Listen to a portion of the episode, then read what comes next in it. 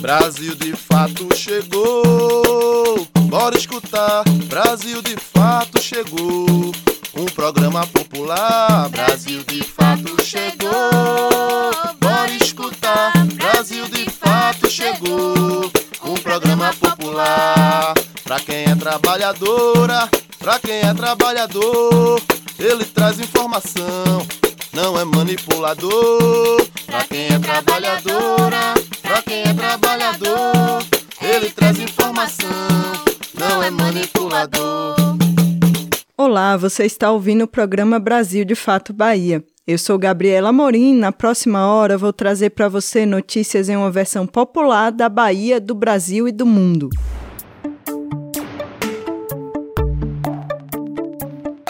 No programa de hoje vamos falar sobre o alerta da OMS de que a pandemia ainda não acabou. Tem também a programação do Júlio das Pretas para esta semana aqui no estado. Uma entrevista sobre os 32 anos do Estatuto da Criança e do Adolescente. E ainda uma breve história do voto no Brasil, cozinha baiana e o Nordeste em 20 minutos. Fica com a gente pela próxima hora.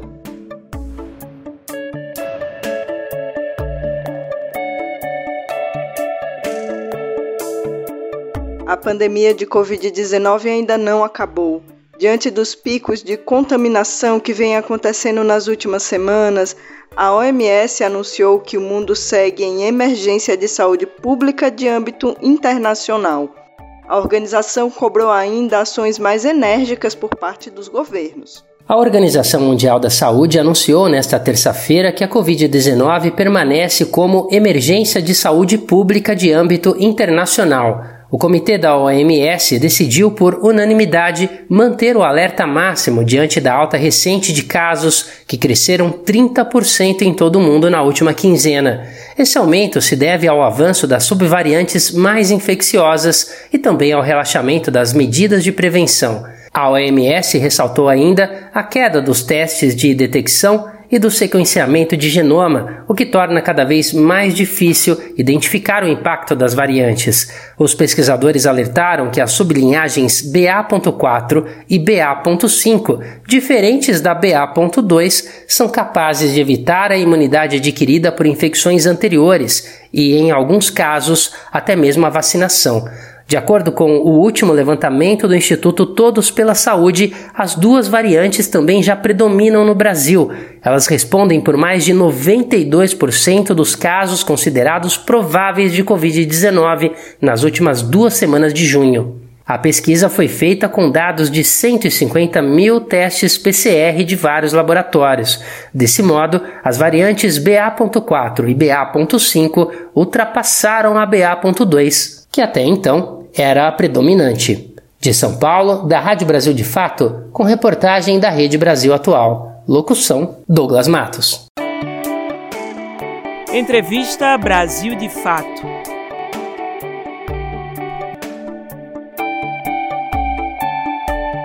O Estatuto da Criança e do Adolescente completou 32 anos de criação no último dia 13 de julho, mas há pouco que se comemorar nessa data. A construção do ECA é fruto da mobilização de movimentos populares em defesa dos direitos dessa parcela da população. O Estatuto garante direitos básicos, como, por exemplo, a convivência familiar, a educação, o acesso à saúde e à cultura. Em entrevista ao repórter Lucas Weber, o advogado Ariel de Castro Alves, membro do Instituto Nacional dos Direitos da Criança e do Adolescente e da Comissão da Criança e do Adolescente da OAB de São Paulo, analisa que atualmente a situação do ECA é lamentável, com ações do governo federal que desarticulam o poder de ação do Estatuto. Antes de tudo, Ariel, muito obrigado por separar esse tempo para conversar com a gente. É uma honra ter você aqui com a gente. Obrigado a você, obrigado aos ouvintes. Estamos aí à disposição para tratarmos desse tema tão importante no dia de hoje. Maravilha. Ariel, para começar a nossa conversa, hoje é aniversário do ECA, né, 32 anos da criação do Estatuto da Criança e do Adolescente, deveria ser um momento de celebração, né, de comemorar o fato do país ser um documento elaborado exclusivamente para garantias e direitos dessa parcela da população. Mas, infelizmente, a situação não é bem essa. O atual presidente Jair Bolsonaro é um notório crítico do Estatuto, Inclusive, na campanha eleitoral de 2018, ele chegou a afirmar que iria rasgar e jogar o ECA na latrina. E, de fato, ele tomou atitudes e fez declarações que atacam justamente a emenda do Estatuto. Ariel, qual é a situação do ECA nesse aniversário de 32 anos? A situação é grave, é lamentável, porque o atual governo do presidente Bolsonaro ele tentou acabar com o Conselho Nacional dos Direitos da Criança e do Adolescente, que é o principal órgão formulador de políticas públicas nessa área, regulamentador do próprio Estatuto da Criança e do Adolescente e deliberativo sobre as principais ações federais no que diz respeito à proteção de crianças e adolescentes. Desmontou o próprio sistema do Disque 100. Antes nós tínhamos um relatório anual que era divulgado, então, no início dos anos, referente aos anos anteriores, com todos os dados sobre as denúncias que eram recebidas, o perfil das vítimas, quais os locais de maior incidência, e isso não existe mais. Além disso, nós não sabemos quantas denúncias são de fato encaminhadas, o que de fato o governo faz com relação às denúncias. Antes nós tínhamos as informações, os dados no relatório, de que só em 15% dos casos os conselhos tutelares, delegacias e promotorias da infância informavam o que tinham feito com relação às denúncias recebidas. Quer dizer, em 85% dos casos, nós não sabemos eh, se ocorreram apurações, se as crianças foram protegidas. Então, eh, esses dados não existem mais e isso é mais preocupante ainda. Nós não sabemos qual a efetividade do Disque 100, não existe esse monitoramento e acompanhamento com relação às denúncias que são lá recebidas. De fato, tivemos alguns avanços nesses 32 anos do Estatuto, a redução da mortalidade infantil foi uma delas. Nós tínhamos, antes do Estatuto, 60 mortes para cada mil crianças que nasciam. Hoje nós temos em torno de 13 mortes para cada mil crianças que nascem. De fato, a área de saúde, é, com base na legislação, se aperfeiçoou no atendimento das gestantes e das crianças na primeira infância. Tivemos a redução do trabalho infantil de 6 milhões de crianças exploradas antes, é, em 1990, então, para é, hoje 1 milhão e 800 mil, mas os números são de 2019, porque o atual governo também não tem divulgado novos números, não tem feito levantamentos ou está censurando os dados. De fato, apesar de termos uma das legislações mais avançadas do mundo, nós não temos é, uma efetividade dela. A prioridade absoluta, a proteção integral, ainda acabam sendo ficções. No Brasil, nós temos em torno de 60 milhões de crianças e adolescentes, 30% então da população brasileira praticamente, e dessa população, 40% vive em situação de miséria e de pobreza, do total aí de crianças e adolescentes, 18 milhões em situação de fome e insegurança alimentar, atualmente pelo menos 1 milhão e 400 mil crianças e adolescentes de 6 a 17 anos estão fora da escola. Tivemos um aumento muito grande na violência. Em, 80, em 2019, eram 87 mil denúncias que foram recebidas no Disque 100. Passamos para 119 mil denúncias de violações e violências em 2021. E 60 e muitas vezes os abusos, as violências são no ambiente doméstico. E o atual governo ele quer suprimir a escola da vida das crianças, ele quer adotar o ensino domiciliar, o chamado homeschooling, o que pode agravar a violência contra crianças e adolescentes, que já se agravou na pandemia com a suspensão das aulas. Muitas crianças e adolescentes no Brasil acabam vivendo, residindo com os seus violadores, com os seus agressores. Todos os dias no Brasil temos 107 crianças vítimas de estupros, sendo quatro meninas com menos de 13 anos vítimas a cada hora, e 67% dos abusos ocorrem nas próprias casas das vítimas. E em 86% dos casos, os acusados são, então, conhecidos das vítimas. Isso mostra a gravidade da violência é, doméstica no nosso país. Ariel, acho que a gente vai voltar a falar sobre isso. É ano de eleição, então acho que o ECA é um dos assuntos, uma das pautas principais para essa corrida eleitoral. Mas antes eu queria só fazer uma pequena viagem com o tempo com você. Acho que é importante a gente lembrar um pouquinho a história do ECA, afinal ele não surgiu do nada, ele é uma conquista da luta de movimentos populares, que contou inclusive com uma marcha em 1989 que reuniu milhares e milhares de crianças e adolescentes. Antes disso, em 86, também teve uma carta, uma assinatura que contou com mais de 1,4 milhões de assinaturas pelo país Poderia relembrar um pouquinho para a gente como foi essa construção do ECA, que a gente está comemorando 32 anos hoje? Sim, o Estatuto da Criança e do Adolescente ele não nasceu da cabeça de um deputado, de um senador, nem do presidente da República na época, que era o Fernando Collor. Ele veio das reivindicações, das mobilizações populares, primeiro pelo é, movimento Criança na Constituição, em 87, que conquistou o princípio da prioridade absoluta e da proteção integral na Constituição de 88, prevendo o dever de todos, da família, do Estado e da sociedade, de proteger integralmente crianças e adolescentes, garantindo a vida, a saúde, o direito ao respeito, à educação, é, entre vários outros direitos fundamentais e também que ficassem a salvo de qualquer forma de violência, crueldade, opressão, negligência e abandono. E então a Constituição foi regulamentada pela Lei 8069 de 90, o Estatuto da Criança e do adolescente, em razão de toda essa mobilização. A comissão de redação do ECA reuniu juristas, mas também antropólogos, mas também educadores sociais, membros de movimentos populares, religiosos ou não.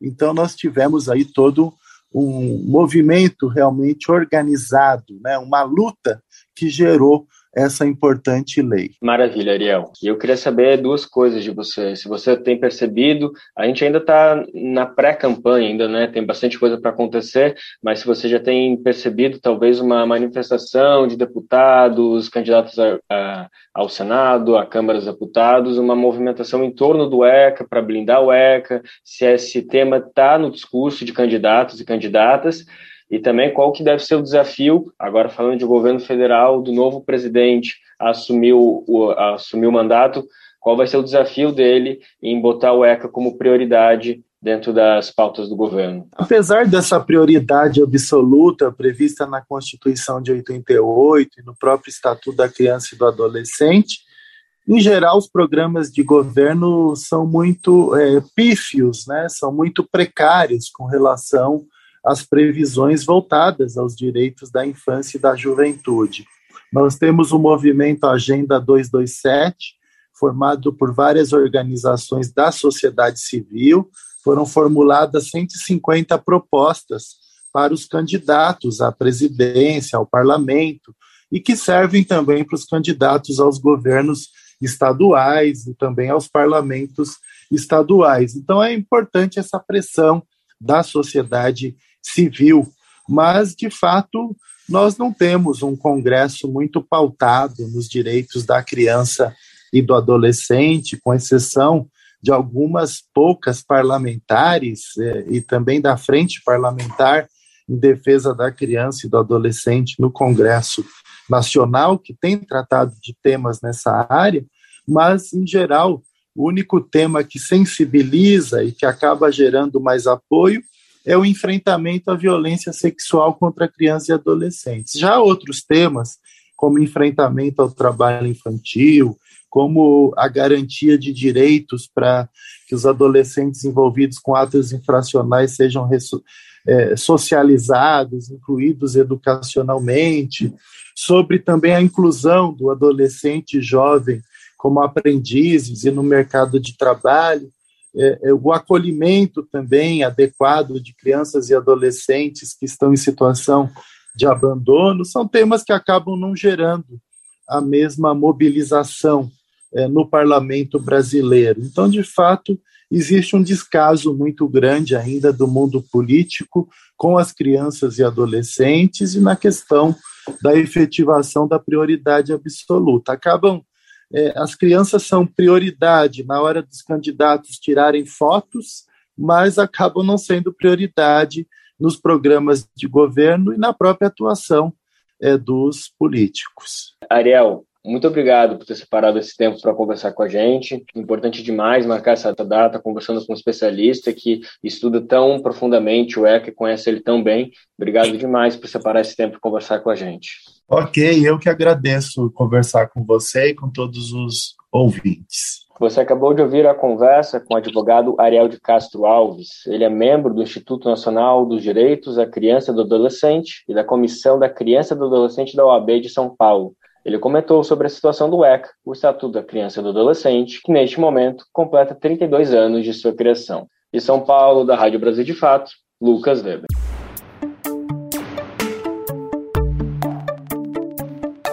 E esta semana segue a programação do Júlio das Pretas em todo o país. Neste mês é comemorado o Dia Internacional da Mulher Negra, Latino-Americana e Caribenha, e uma intensa programação marca a data trazemos a indicação de mais alguns desses eventos que vão acontecer aqui na Bahia. Como a gente trouxe no programa anterior, o Júlio das Pretas está acontecendo em todo o país com atividades variadas protagonizadas pelas mulheres negras. E para essa semana, separamos algumas atividades da Bahia que acontecem em formato virtual para que você possa participar. Neste domingo, dia 17, a organização Mulheres que Zomba realiza um debate sobre a mulher negra na política e a baixa representatividade nos espaços de poder, que acontece a partir das 7 da noite, através da plataforma Google Meet.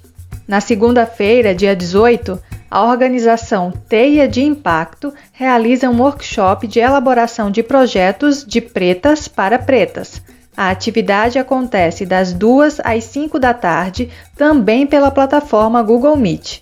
Na quarta-feira, dia 20, acontece o bate-papo Redução de Danos, uma política de vida, a partir das seis e meia da noite na plataforma Zoom. A Casa da Mulher Negra da Bahia realiza a atividade. Na quinta-feira, dia 21, o Núcleo Move Afro de Mulheres Negras realiza a roda de conversa A Saúde Mental da Mulher Negra Importa. Por que precisamos afirmar? A atividade começa às 8 da noite pela plataforma Google Meet. Para acessar a agenda completa de atividades, acesse o site do Instituto Odara www.institutoodara.org.br de Salvador para o Brasil de Fato Bahia, Ellen Carvalho.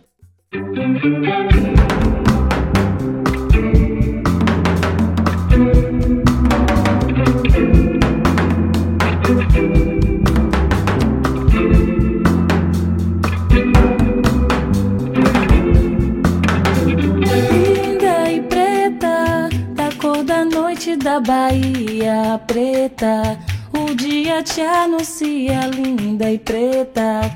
Você, você, você virá. Linda e preta, eclipse da rua. Linda e preta, esconde sol e lua. Linda e preta, você, você, você virá. Nem a cor do céu de manhã cedo acorda mar te encontrar. Seu cabelo black dá um break em meu olhar. Canta essa canção só pra dizer que você.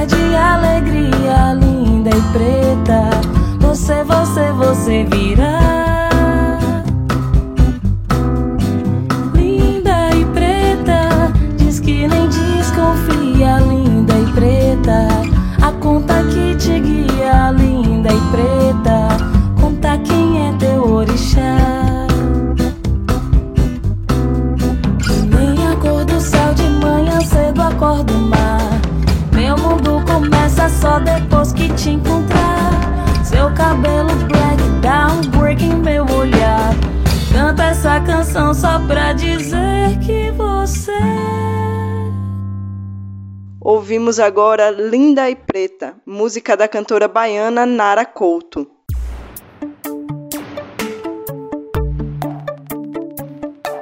O Movimento dos Pequenos Agricultores, MPA, realizou mais uma doação de alimentos agroecológicos no interior do estado.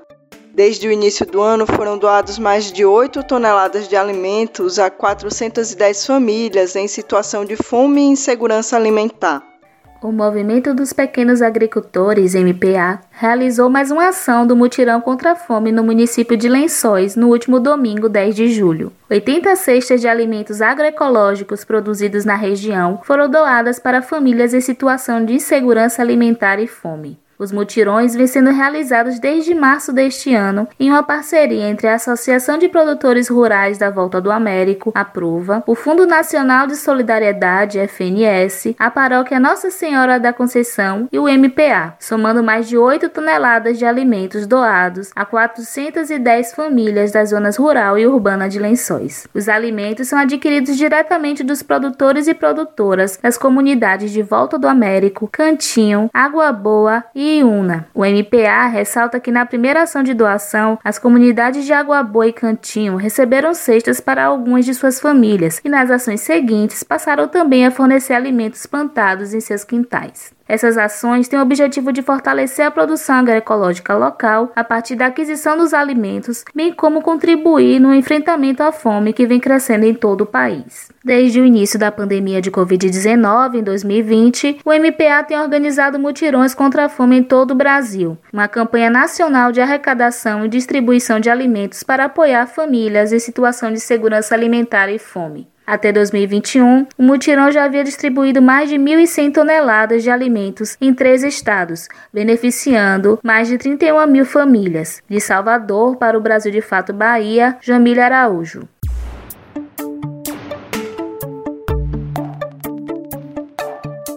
A história do voto democrático é muito recente no Brasil Tivemos curtos períodos em que toda a população era autorizada a votar e um longo histórico de exclusão de pessoas analfabetas, mulheres, pobres.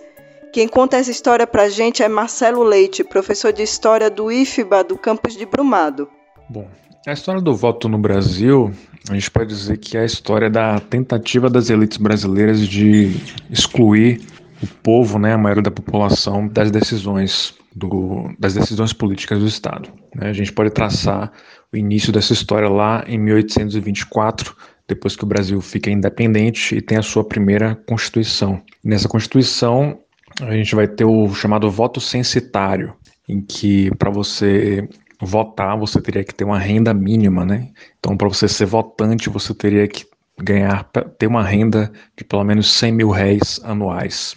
Isso para você votar nos chamados eleitores, porque o votante não elegia os deputados e senadores que iriam escolher, iriam compor né, é, um governo.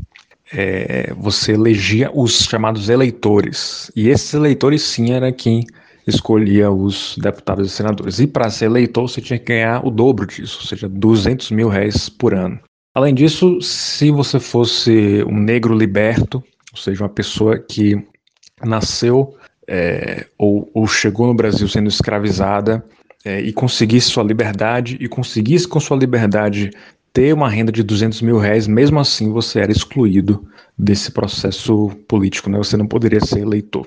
É, lá para o final do século XIX, a gente vai ter uma mudança que não vai ter mais um, um voto censitário, mas vai se, exclu vai se excluir os analfabetos, na época que ainda a grande maioria, a imensa maioria da população era analfabeta, né?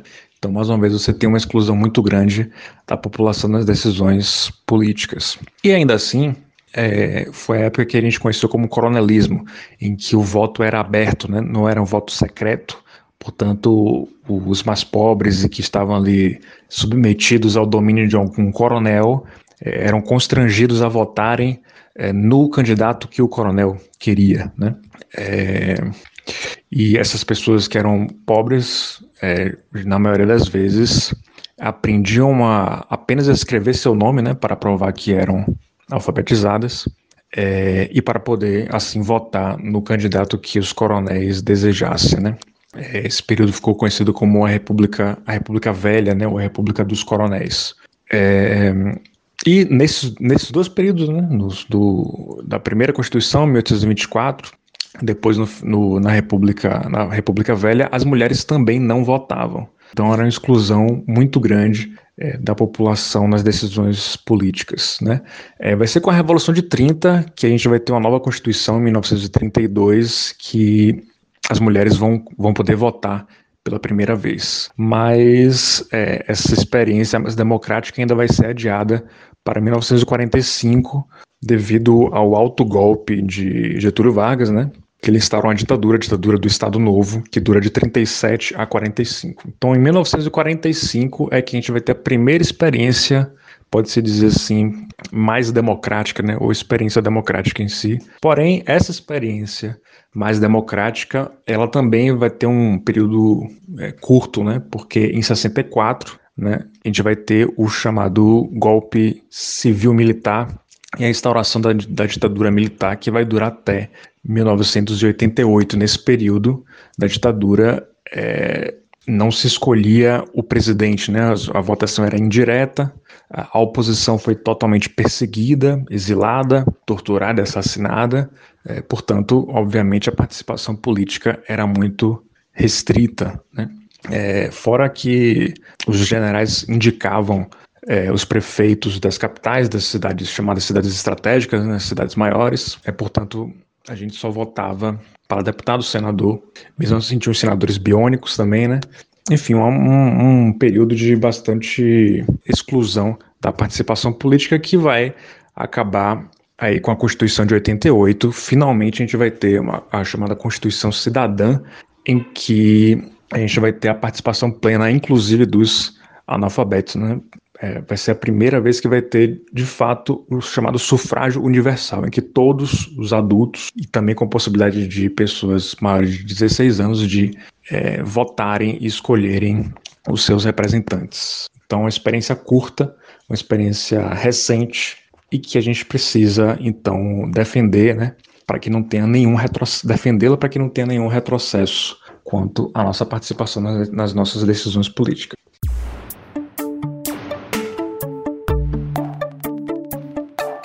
Juazeiro comemora os seus 144 anos e a gestão municipal realiza dois eventos como forma de festejar o aniversário da cidade. Neste domingo, dia 17, é realizada a Copa Vela na Orla 1.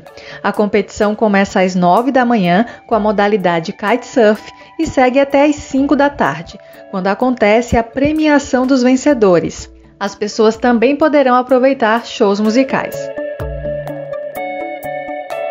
O primeiro caso de varíola dos macacos na Bahia foi confirmado pelos Centros de Informações Estratégicas em Vigilância em Saúde de Salvador e da Bahia nesta quarta-feira, dia 13, após exame laboratorial.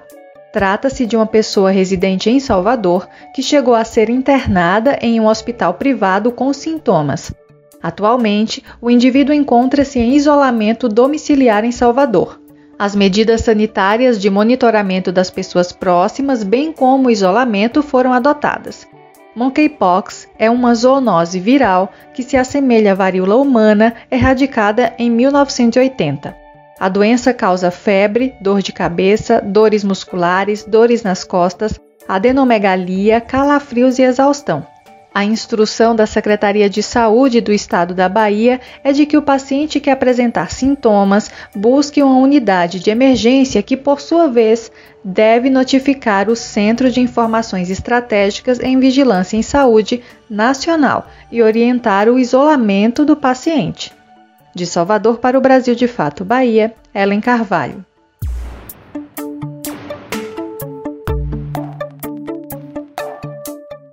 Casos de assédio sexual no trabalho podem atingir cerca de 47% das mulheres trabalhadoras no Brasil. Comprovar uma situação de assédio como essa pode ser um verdadeiro desafio para as vítimas. Na matéria a seguir, explicamos qual o caminho das pedras para fazer uma denúncia desse tipo, mesmo que você tenha sido apenas testemunha da situação. O assédio sexual afeta boa parte das mulheres dentro do próprio ambiente de trabalho caracterizado por elogios constrangedores, comentários de cunho sexual ou até mesmo atos que abusam sexualmente do corpo das mulheres. Os assédios são praticados, na maioria das vezes, por homens que estão em posições hierárquicas maiores ou até mesmo por colegas de trabalho. O Ministério Público Federal possui uma cartilha que auxilia na identificação e como proceder com os casos. No documento, a definição de assédio sexual no ambiente de trabalho consta como constranger colegas por meio de cantadas e insinuações constantes, com o objetivo de obter vantagens ou favorecimento sexual. Segundo o estudo lançado pela plataforma Think Eva, ainda em 2020, 47% das entrevistadas afirmaram ter sido vítimas dessas situações. Se punido, o assediador pode pegar de um a dois anos de detenção, mas para isso ocorrer é necessário que exista uma rede de apoio às vítimas e a denúncia. Essa rede é importante para que as mulheres se sintam acolhidas e mais confortáveis em realizar a denúncia que pode ser feita na própria ouvidoria da empresa, no sindicato ou ainda procurando a delegacia da mulher ou uma delegacia comum. Outros locais em que a denúncia também pode ser feita são as agências da Superintendência do Trabalho e também na Defensoria Pública. É importante que a vítima reúna todas as provas possíveis para apresentar no momento da denúncia, como declaração de testemunhas, mensagens de WhatsApp e outros aplicativos, além de e-mails, bilhetes presentes, entre outros. Se você for testemunha de algum caso de assédio sexual, também pode denunciar no sindicato ou procurando diretamente o setor responsável da empresa. Se o caso chegar até a Justiça do Trabalho a partir de uma denúncia da vítima contra essa empresa, o agressor pode ser processado e arcar com as despesas caso a companhia tenha perdas financeiras. De São Paulo, da Rádio Brasil de Fato, com reportagem de Mariana Lemos. Locução: Douglas Matos.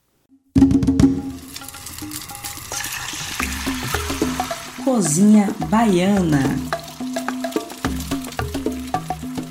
Na nossa cozinha baiana dessa semana, damos continuidade à série de receitas com plantas alimentícias tradicionais. Quem traz a receita de hoje é a nutricionista Gabriela Rigotti.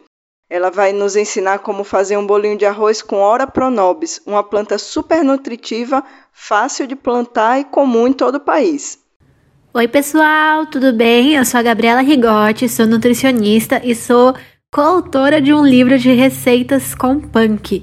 Hoje eu vim trazer aqui uma receita com vocês de uma punk que eu adoro, que é a Ora Pronobis. A Ora Pronobis ela é uma planta nativa aqui do Brasil e ela é conhecida por outros nomes também, dependendo da região. Tem gente que chama de lobrobó, de espinho de Santo Antônio, cipó santo, dentre outros. E ela é uma planta que tem uma folhinha bem verde, ela é trepadeira e os, os galhos dela, os ramos dela costumam ter alguns espinhos e ela é bastante resistente aos períodos de seca. Muitas pessoas se perguntam, né, qual que é o gosto, tem gosto do quê? As folhas dela, que é a parte que a gente mais consome, tem o sabor que se assemelha com espinafre, assim. E ela pode ser aplicada em várias receitas, porque a folha dela tem uma textura macia, de modo que facilita o preparo de farinha, sucos, saladas, é, receitas com refogados, massas de tortas, dentre outras. E, além disso, as folhas ainda têm um, um teor elevado de proteína, sendo uma boa alternativa para enriquecer, por exemplo, sopas e cozidos. E agora vamos para a receita? Eu trouxe uma receita que é um sucesso para todo mundo que eu falo, todo mundo que eu falo e faz gosta muito, que é o bolinho de arroz com ora pronobis. E essa receita é ótima, porque além de você aprender um uso para uma punk, que você pode fazer no seu dia a dia, colocar a punk na, na sua rotina, também é um jeito de evitar o desperdício. Porque sabe quando sobra aquele restinho de arroz na panela que não vai dar uma refeição completa e a gente fez o novo e aquele arroz fica meio perdido na geladeira. É um arroz ótimo para a gente reaproveitar fazendo um bolinho de arroz e por que não um bolinho de arroz com punk, que é a receita que eu vou passar aqui hoje, que é com hora pronobis. Então vamos lá? Pega papel e caneta e vamos anotar os ingredientes. Então você vai precisar de uma xícara e meia de chá de arroz cozido, uma cenoura pequena ralada. E aí a gente usa cenoura, mas você pode usar o legume que tiver na sua geladeira. Então você pode pôr uma abobrinha, você pode pôr um rabanete, pode pôr o que tiver em casa, pode improvisar. A gente coloca também 15 folhas de ora pronobis, uma cebola picada em cubos pequenos, 3 colheres de sopa de azeite ou óleo, 3 quartos de xícara de chá de água morna, sal e pimenta a gosto, uma xícara e meia de chá de farinha de aveia ou aveia em flocos e uma colher de chá de fermento químico. Anotou os ingredientes? Agora vamos para o modo de preparo. Então, o que, que você vai fazer? É bem simples. Com exceção da farinha de aveia ou da aveia em flocos e do fermento, você vai bater todos os outros ingredientes no liquidificador.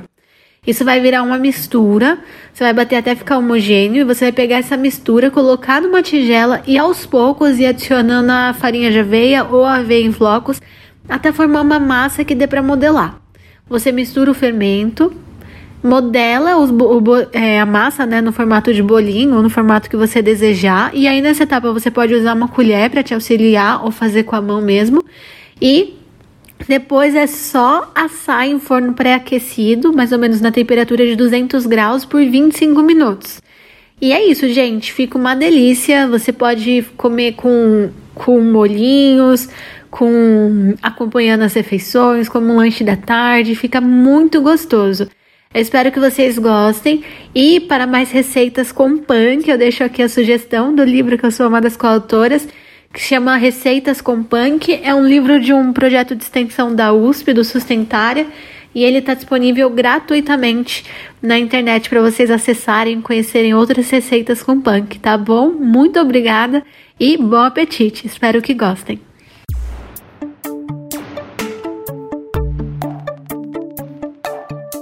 Nosso giro pelo Nordeste dessa semana começa em Pernambuco, onde o projeto tem utilizado a agroecologia para garantir novos horizontes para crianças e adolescentes. Na Paraíba, um projeto ensina a prática de capoeira em escolas públicas. No Rio Grande do Norte, um projeto universitário pretende evitar as histórias únicas sobre o semiárido. E no Vozes Populares vamos falar sobre a campanha para a renda básica.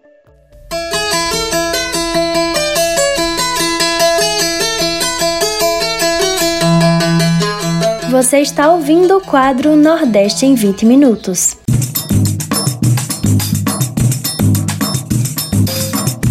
Olá, gente. Eu sou Yale Tairine e vou acompanhar você no Nordeste em 20 minutos para darmos um giro pela nossa região.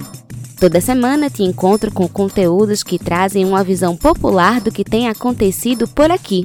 Vamos comigo para mais essa volta nas notícias.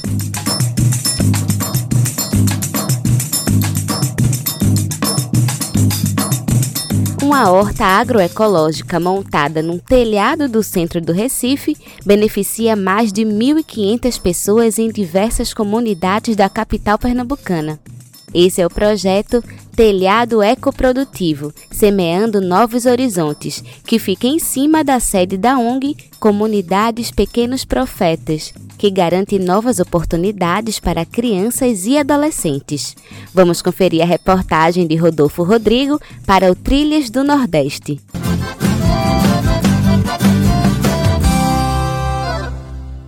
Visto de cima, o telhado da ONG Comunidade dos Pequenos Profetas se destaca como um ponto de esperança. Uma esperança produtiva e ecológica que beneficia mais de 1.500 pessoas das comunidades em Joana Bezerra, Coque, Avenida Sul, Rock 2 e Rock 3 no Recife, em Pernambuco. O telhado ecoprodutivo, semeando novos horizontes, fica em cima da sede da Comunidade dos Pequenos Profetas, uma organização não governamental que há mais de 30 anos atende crianças e adolescentes em situação de vulnerabilidade social.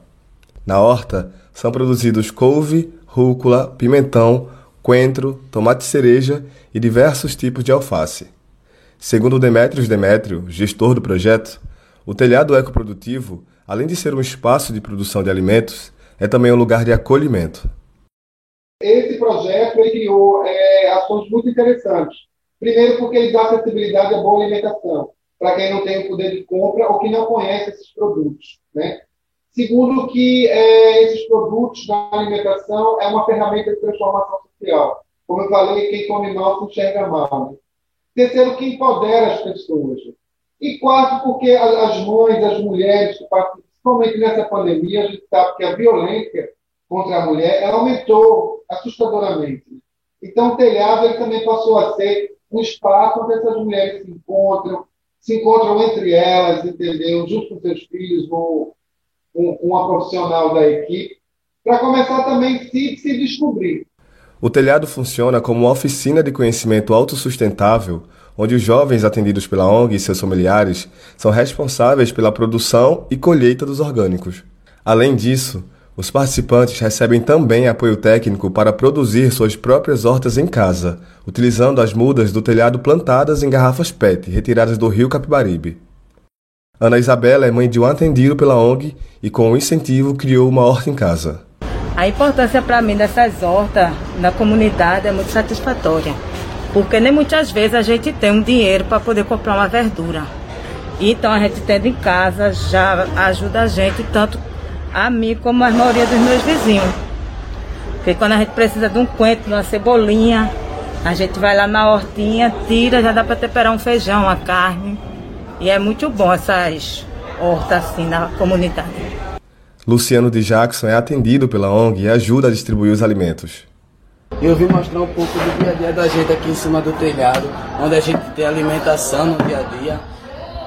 Pega daqui também para dar os familiares da gente que precisa, os moradores de rua, todos vêm aqui pedir comida e graças a Deus o projeto ajuda bastante famílias. Na comunidade dos Pequenos Profetas, os meninos e meninas atendidos têm acesso a refeições diárias, atividades socioambientais, educativas, artísticas, culturais, esportivas e gastronômicas, além de contarem com acompanhamento e assistência psicológica, social, jurídica e nutricional.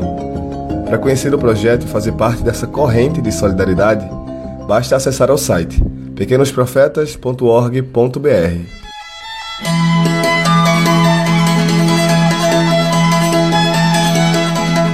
E seguindo no tema da solidariedade e de oportunidades, em João Pessoa, um grupo de jovens praticantes da capoeira decidiram ministrar aulas para estudantes da escola Padre Leonel da França e comunidades vizinhas localizadas no bairro do Geisel. Alice Silva, 23 anos, foi uma das alunas do projeto e hoje auxilia nas aulas e conta que antes a capoeira era praticada através do projeto Escola Aberta, mas o projeto foi encerrado e o grupo resolveu dar continuidade às aulas para os estudantes de forma voluntária. O projeto Capoeira Geisel vem mostrando que o esporte, junto à educação, transformou vidas de muitos jovens estudantes, além de incentivar o conhecimento histórico e cultural e combater a evasão escolar. O professor de capoeira Felipe Kennedy explica que, abre aspas, podemos aprender muito com a capoeira. Temos nela a disciplina, o companheirismo, fazer novos amigos, aprender a ter compromisso, parceria e respeito com a integridade física dos colegas e, mesmo fora da prática física, ela traz consigo uma bagagem de todo um conhecimento histórico-cultural. Fecha aspas. Para quem não sabe, a capoeira foi considerada uma prática ilegal no ano de 1890, após a proclamação da República. Apenas em 1935 ela saiu da ilegalidade e somente em 2014 a Unesco reconheceu a capoeira como patrimônio cultural imaterial da humanidade. Em 1968, Luiz Gonzaga, ao lado de Luiz Queiroga, compôs a música Nordeste para Frente, destacando a perspectiva de desenvolvimento social que já era comum para as pessoas da região, mas possivelmente desconhecida em boa parte do país. No intuito de evitar histórias únicas sobre fome e seca no semiárido, é que surge o projeto Vozes do Semiárido, da UERN, Universidade Estadual do Rio Grande do Norte, campus Mossoró, com a perspectiva de se transformar em um portal de conteúdos sobre a região. Vamos conferir o mosaico cultural com Daniel Lamir.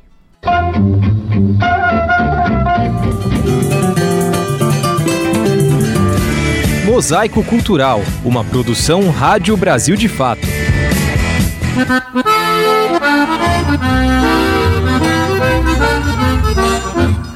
Senhor repórter, já que tá me entrevistando, vá anotando pra botar no seu jornal que o meu Nordeste tá mudado. Publique isso pra ficar documentado. Que o meu Nordeste está mudado. Publique isso pra ficar documentado.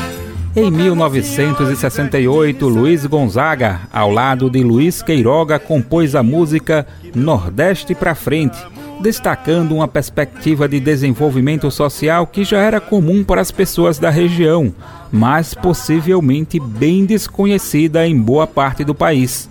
Caruaru tem sua universidade, Campina Grande tem até televisão. Jaboatão fabrica jipe à vontade, lá de Natal já tá subindo foguetão. Lá em Sergipe o petróleo tá jorrando, em Alagoas se cavarem vai jorrar.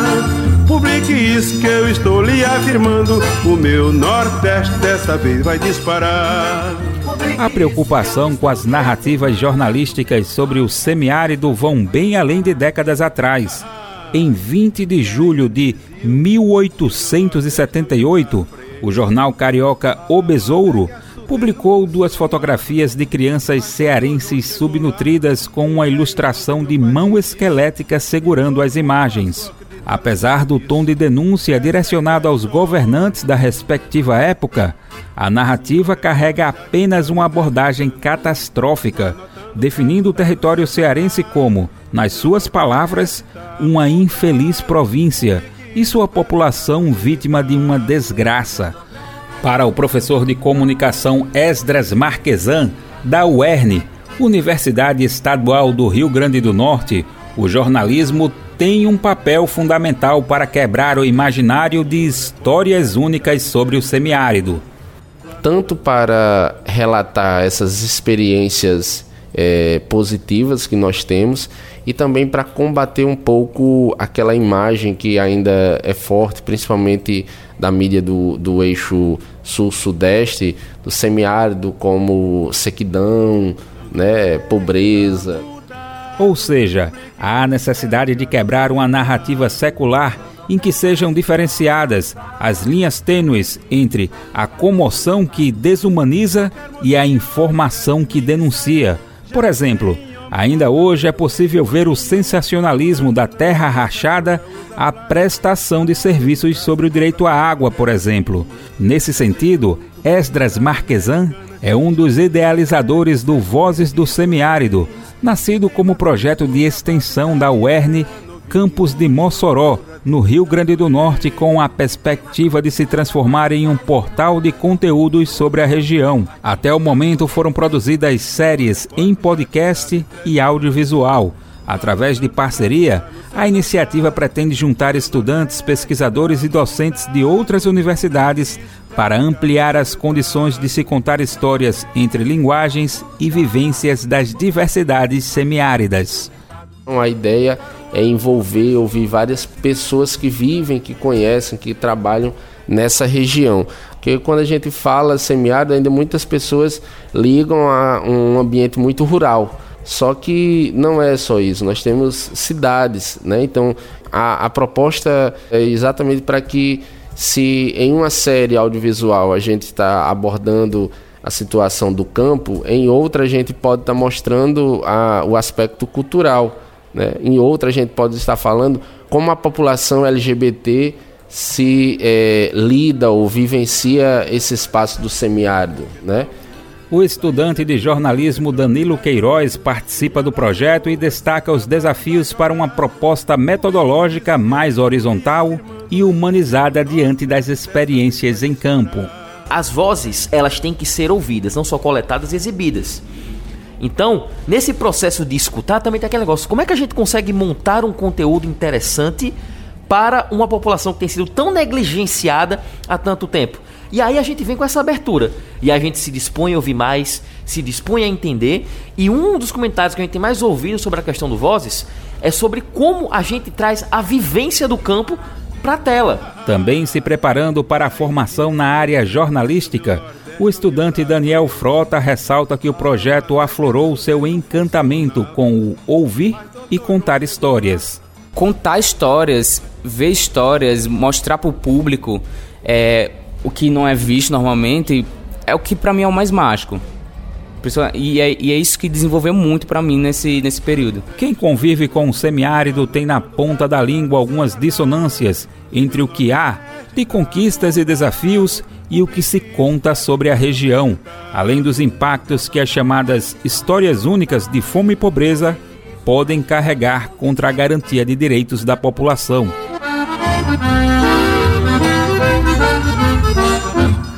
Senhor repórter, já que tá me entrevistando, vá anotando pra botar no seu jornal que o meu Nordeste tá mudado. Publique isso pra ficar documentado. Que o meu Nordeste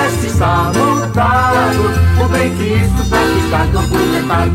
Do Recife, da Rádio Brasil de Fato, Daniel Lamir.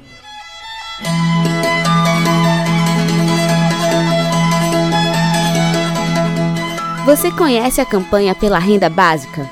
É uma campanha nacional que reúne diversas organizações e movimentos populares que propõem uma renda básica permanente, universal e incondicional. Aqui no Recife, a campanha vem realizando atividades desde o começo da pandemia. E vamos saber mais sobre ela no Vozes Populares de hoje.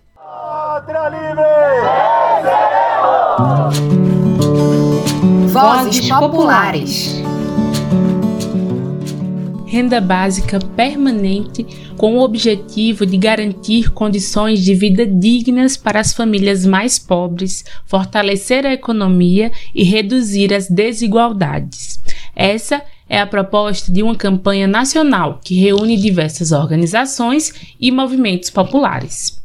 No Recife, a campanha pela renda básica vem realizando atividades desde o começo da pandemia. Eu sou Vanessa Gonzaga e essa é mais uma edição do Vozes Populares.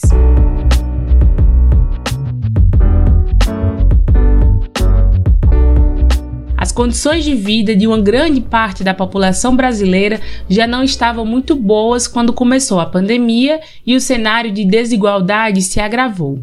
No Recife, região metropolitana, a situação não é diferente. Diante disso, organizações e movimentos se juntaram para construir a campanha pela renda básica. Tita Carneiro, militante da Consulta Popular e do Movimento das Trabalhadoras e Trabalhadores por Direitos, explica qual a proposta da campanha. A nossa proposta de renda básica, que atualmente é o valor de 521 reais para mais de 120 mil famílias que hoje não, não se encontram em condições né, de suprir suas necessidades básicas. A primeira população a receber os critérios são é, mulheres, mulheres que vivem em ocupações urbanas, que têm filhos e que chefiam suas famílias, né? Então, mães solos, como a gente costuma dizer, que são prioritariamente mulheres negras, né? Que vivem nas periferias, no entorno de Recife. Atualmente, a campanha Renda Básica realiza reuniões quinzenais e atos descentralizados em toda a região metropolitana, além de compor a Frente Estadual pela Renda Básica Permanente. Tita Carneiro conta um pouco sobre as ações realizadas desde o início da campanha na região. Fizemos algumas plenárias para debater o tema, fizemos reuniões com parlamentares e estimulamos a criação de uma frente parlamentar pelo direito à renda básica. É, construímos o curso de extensão junto ao, ao UFPE, que se desdobrou em alguns bairros da região metropolitana do Recife, onde debatemos renda básica, cultura, trabalho e organização popular. É, desde abril, estamos também fazendo um festival cultural pela renda básica, que vem acontecendo mensalmente no centro do Recife, com o intuito de arrecadar financeiramente para contribuir com as organizações dos atos, das audiências públicas. Com a situação das chuvas, deslizamentos e alagamentos recentes, houve piora das condições de vida das populações já vulnerabilizadas. Por isso, a campanha também arrecadou alimentos, móveis e outros itens para doação. Tita aponta que o maior desafio atualmente é um convencimento mais amplo de setores da sociedade sobre a importância da campanha. Essa pauta da renda básica, que a gente enxerga como tendo uma capacidade de uma grande é, ampliação e generalização porque todas as camadas populares que estão em uma situação de mais precarização de vida, por exemplo, é, seriam contempladas né, com a efetivação dessa pauta, com a vitória concreta dessa pauta.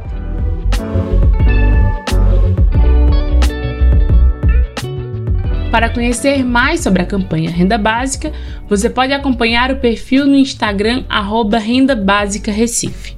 Por lá, você também pode saber mais sobre o Festival Cultural pela Renda Básica, que tem mais uma edição no próximo sábado, dia 16, no centro da capital pernambucana.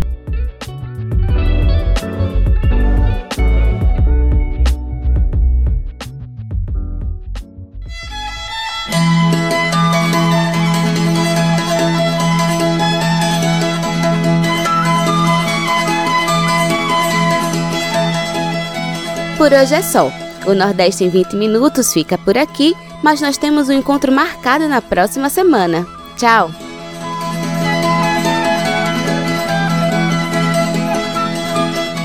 Este quadro é uma realização do Brasil de Fato Pernambuco e conta com apresentação e roteiro de Iale Tairini, coordenação editorial de Rani de Mendonça e edição de som de Fátima Pereira.